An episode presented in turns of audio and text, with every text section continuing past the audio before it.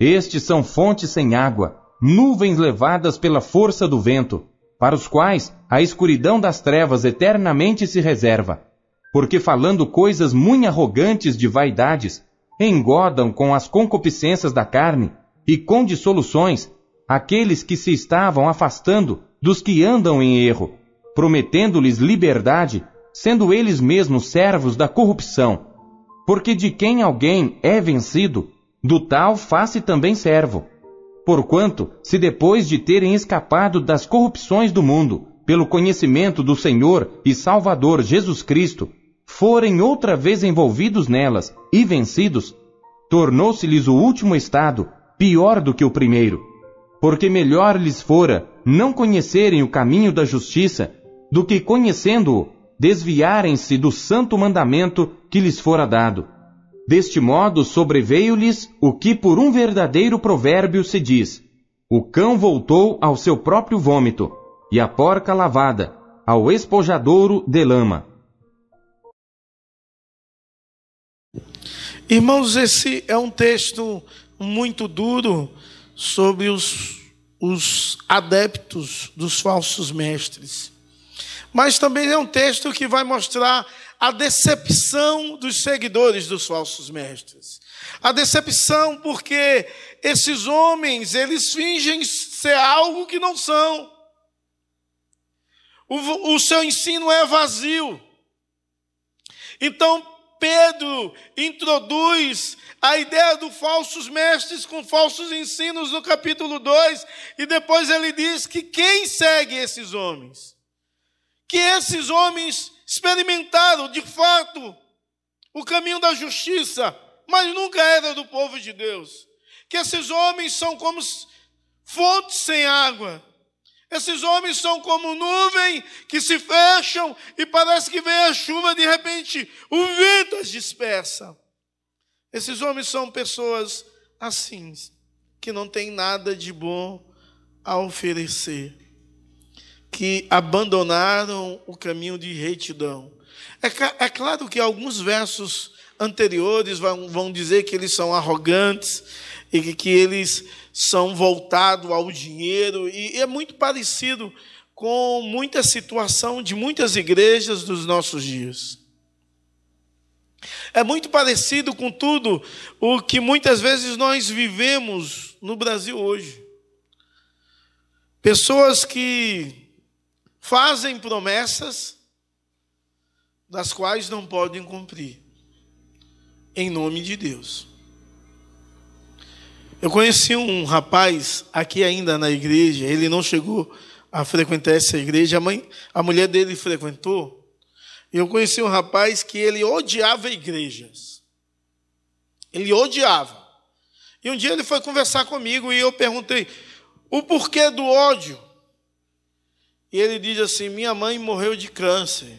E eu, sim, muitas pessoas morrem de câncer. Não, mas ela morreu de câncer porque o pastor prometeu que ela estava curada e que ela não deveria mais usar os remédios. E eu conversei com ele, e ele muito muita raiva, muito rancor no coração. E eu fico pensando que muita gente foi enganada assim. É um absurdo o evangelho na nossa nação. É um absurdo o quanto as pessoas são decepcionadas e não com Deus, mas alguns ficam com raiva de Deus porque atribui ser esses homens agentes de Deus e ficam bravos com Deus. E Deus, o que ele promete, ele cumpre. O que ele fala, ele faz. Deus é Senhor absoluto. Mas Deus não tem compromisso com quem não tem com Ele. Deus não tem compromisso com esses falsos mestres e com seus falsos ensinos e com suas promessas falsas. Então, a primeira decepção desses homens que seguem esses falsos mestres é porque eles vão receber promessas falsas. Verso 17: diz: Esses tais são como fontes sem águas E a ideia é, de fontes sem águas são pessoas que na fonte não sai água nenhuma. Eu não sei se você já passou por sede, muita sede. Talvez jogando. Aqui tem um clima quente, mas você chega em casa e liga a torneira e tem água fácil. Em alguns lugares do Nordeste tem cisterna. Já ouviu esse termo? É um termo que tem na Bíblia, cisterna também. Então, cisterna, eu já puxei muita água de cisterna. É, o cara encontra, cava um buraco, encontra uma mina d'água, e algumas vezes o teste para encontrar se tem água na terra é com duas varas, que quando ele vai andando, a pessoa vai andando, a vara se inclina. E é verdade isso. E ali tem água. Então cavam e faz em cima do buraco algo de cimento, bota um, um pau atravessado, com carretel e com corda e com balde, vai puxando a água. Ainda hoje, em alguns lugares, tem isso. E aí você vai puxando a água para a subsistência da família, dos animais e de tudo. Agora imagine uma pessoa que vai atrás de água em uma cisterna, em um poço, e chega lá, não encontra água nenhuma. Ele está dizendo o seguinte: que esses homens fazem promessas, e essa ilustração, na verdade, são duas ilustrações que o apóstolo Pedro vai usar nesse verso 17, mas a primeira é dizer assim: eles fazem promessas para quem está sedento. Sedento de quê? De Deus, algumas vezes, infelizmente, sedentos de cura, outras vezes sedentos de libertação, outras vezes sedentos de resolver o sofrimento e outras vezes sedentos de enricar.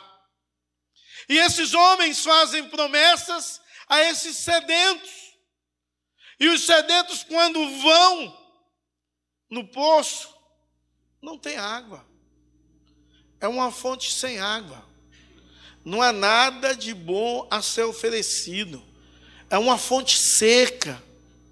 Então é essa ideia de alguém que está com sede, vai à fonte de água, aonde promete ter água, e lá não tem água. Para saciar a sua necessidade. A ideia, a, a última, a segunda visão ela é mais comum quando nós atentamos o que Judas fala. E essa última visão é como se fosse uma nuvem. Ou um dia onde você está andando e começa as nuvens escurecerem, e aqui ele usa a ilustração de névoas. A nuvem começa a escurecer, se juntar e você diz: vai chover. Vai chover muito. Você já viu isso acontecer? E de repente o vento vem e leva embora as nuvens. E não chove nada, pelo menos ali onde você está não chove, porque as nuvens foram levadas. Eles dizem que esses homens são assim.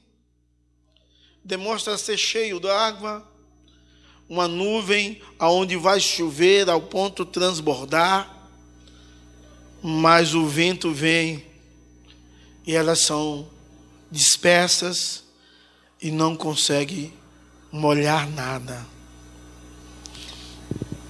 Eles fazem promessas das quais não pode cumprir. Você já ouviu alguém dizer: "Venha hoje que todos os seus problemas vão ser resolvidos"? Já ouviu isso?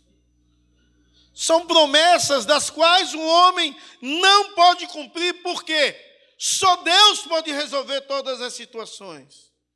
Ou quando o cara diz, dia do avivamento, você vem e vai sair avivado. Quem faz o avivamento? Quem produz o avivamento? A igreja produz o avivamento? O homem produz o avivamento? De maneira nenhuma. O avivamento é uma ação de Deus através do Espírito Santo. E quando você continua a ler esse texto, diz que esses homens que fazem promessas falsas, o seu destino reservada é a profunda escuridão. Ou seja, a ideia aqui do verso 17 é que o destino deles é a destruição, é o inferno, é um lugar escuro, de tormento, de dor. Eles oferecem emoções, percepções, liberdade, mas na realidade são vazio e estéreo, não pode dar nada de bom. E muitas pessoas ouvem falsas promessas através de falsos mestres, com os falsos ensinos e correm atrás deles. É muito parecido com que o sermão profético que diz: ali está Jesus, e o povo vai, depois de estar lá, e o povo vai, vai de um lado para o outro, tateando, em busca, em busca de Deus, de forma contraditória aos princípios de Deus. Esses homens têm uma tática, eles apelam para as paixões humanas. E, e, e, e isso é muito forte. Sinceramente, quem aqui não quer ganhar o dobro do que você ganha? Tem alguém que não quer ganhar aqui? Levante a sua mão. Ninguém. Agora, se eu perguntar assim, quem quer ganhar três vezes mais do que você ganha? Todo mundo quer, porque não é uma coisa ruim, é uma coisa boa. Então, a tática desses homens é apelar para as paixões humanas todas. E aí, por isso que o evangelho da prosperidade é muito forte na nossa nação, porque apela para isso. Apela para as paixões humanas de quê? De querer ser e ter. E dos quais o verso 18 e 19 diz que esses homens, eles falam com tanta arrogância, com tanto sem conteúdo, eles enganam por desejos libertinos, de natureza carnal. Diz o texto que eles apelam por causa dos desejos lascívios. Mas não só isso, eles prometem liberdade. Uma liberdade que não é verdade. É mais uma libertinagem do que a verdade verdadeira. De fato, nós, como Igreja de Cristo, pregamos também liberdade, mas uma liberdade através do Evangelho.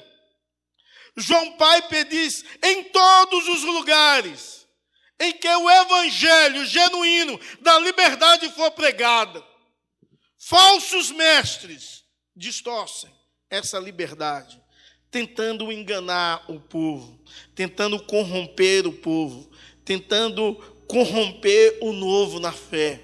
Então, eles usam uma tática terrível de mexer com os desejos carnais humanos para chegarem aos seus objetivos.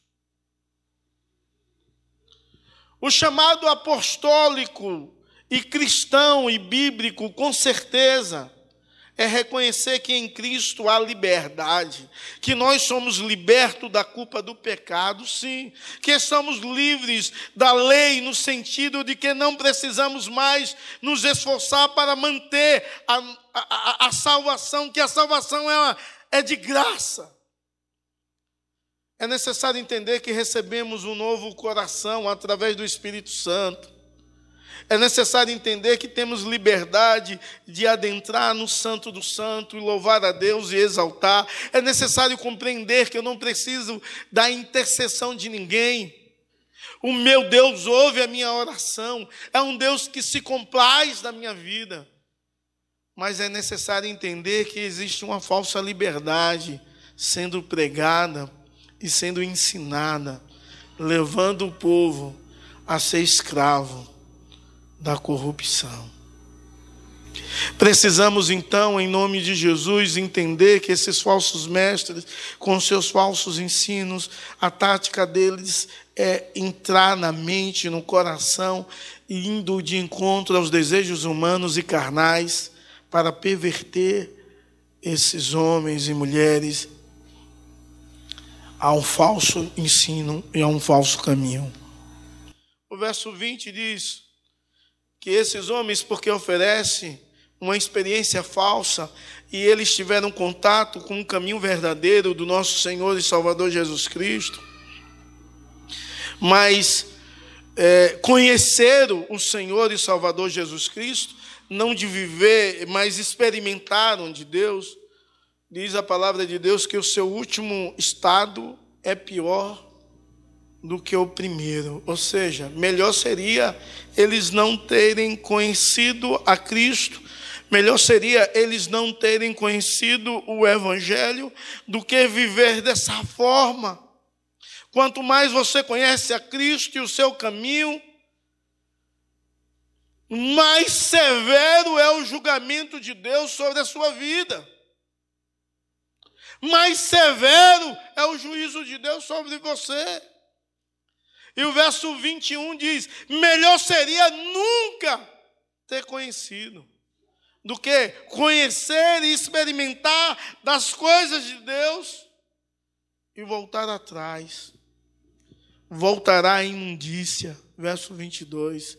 E aí ele diz um provérbio que o cão, o cão vai voltar ao seu próprio vômito, e a porca lavada voltará a rolar na lama.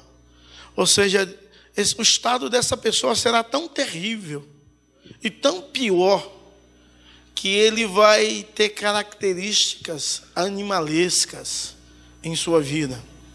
E a ideia de cão aqui não é o cão como você tem em casa, um cachorrinho limpinho, algumas vezes mais cheiroso do que é tu mesmo.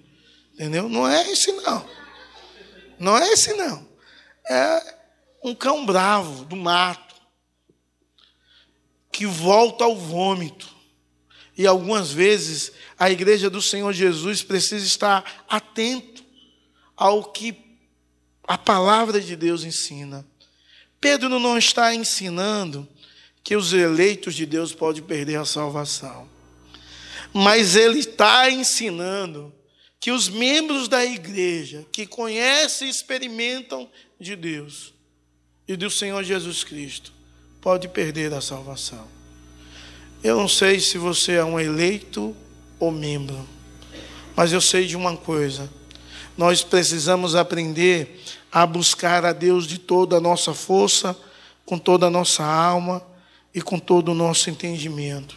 Porque em vez de você, quando você busca a Deus e lê a palavra, em vez de você ser guiado por promessas falsas, você se torna e será guiado por promessas verdadeiras, promessas de Deus, que Ele não é homem para que minta, nem filho do homem para que se arrependa, e cumpre tudo aquilo que promete. Você não é levado por táticas de apelos de paixões humanas, mas você, de fato, entrega-se totalmente a Deus e, de fato, você tem uma experiência pessoal com Deus Todo-Poderoso, o Deus verdadeiro, o Deus do impossível, Jesus Cristo, que está nesse lugar, o qual você é filho. Mas você é um eleito ou você é um membro? O eleito não perde a salvação, o membro sim. Baixe a sua fronte, converse com Deus.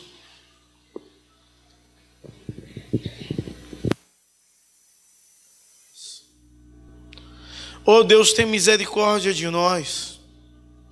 Tem misericórdia, oh Deus, da tua igreja. Tem misericórdia do teu povo que aqui se encontra. Não permita, ó oh Deus, que eles sejam iludidos pelos falsos mestres e pelos falsos ensinos mas que em nome de Jesus a tua boa mão venha nos conduzir de fato a uma experiência contigo, ou várias experiências, a, a crermos na tua promessa, ó oh Deus, que é infalível, a vivermos dirigido pelo teu Santo Espírito, ó oh Deus, continuamente, em nome de Jesus, a mortificar os desejos carnais, em nome de Jesus e para a tua glória. Que o Senhor Deus Todo-Poderoso, que teu Espírito que vive e reina e atua no nosso lugar e tem total liberdade, possa transformar a mente e o nosso coração. Ajuda-nos, ó Deus, a servirmos o Senhor com poder e graça. Ajuda-nos, ó Deus, a servirmos o Senhor em amor, pelas motivações corretas, em nome de Jesus e para a glória do Senhor. É em nome de Jesus que oramos e te agradecemos, ó oh Deus, na certeza da tua fidelidade, poder, direção e cuidado, em nome de Jesus. Amém e amém. Receber a bênção, irmãos, que a graça do nosso Senhor e Salvador Jesus Cristo, que o amor de Deus, o nosso eterno Pai, que a comunhão e a consolação do Divino Espírito Santo seja sobre você e sobre todo o povo de Deus espalhado sobre toda a face da terra, hoje e para todos sempre. Amém e amém.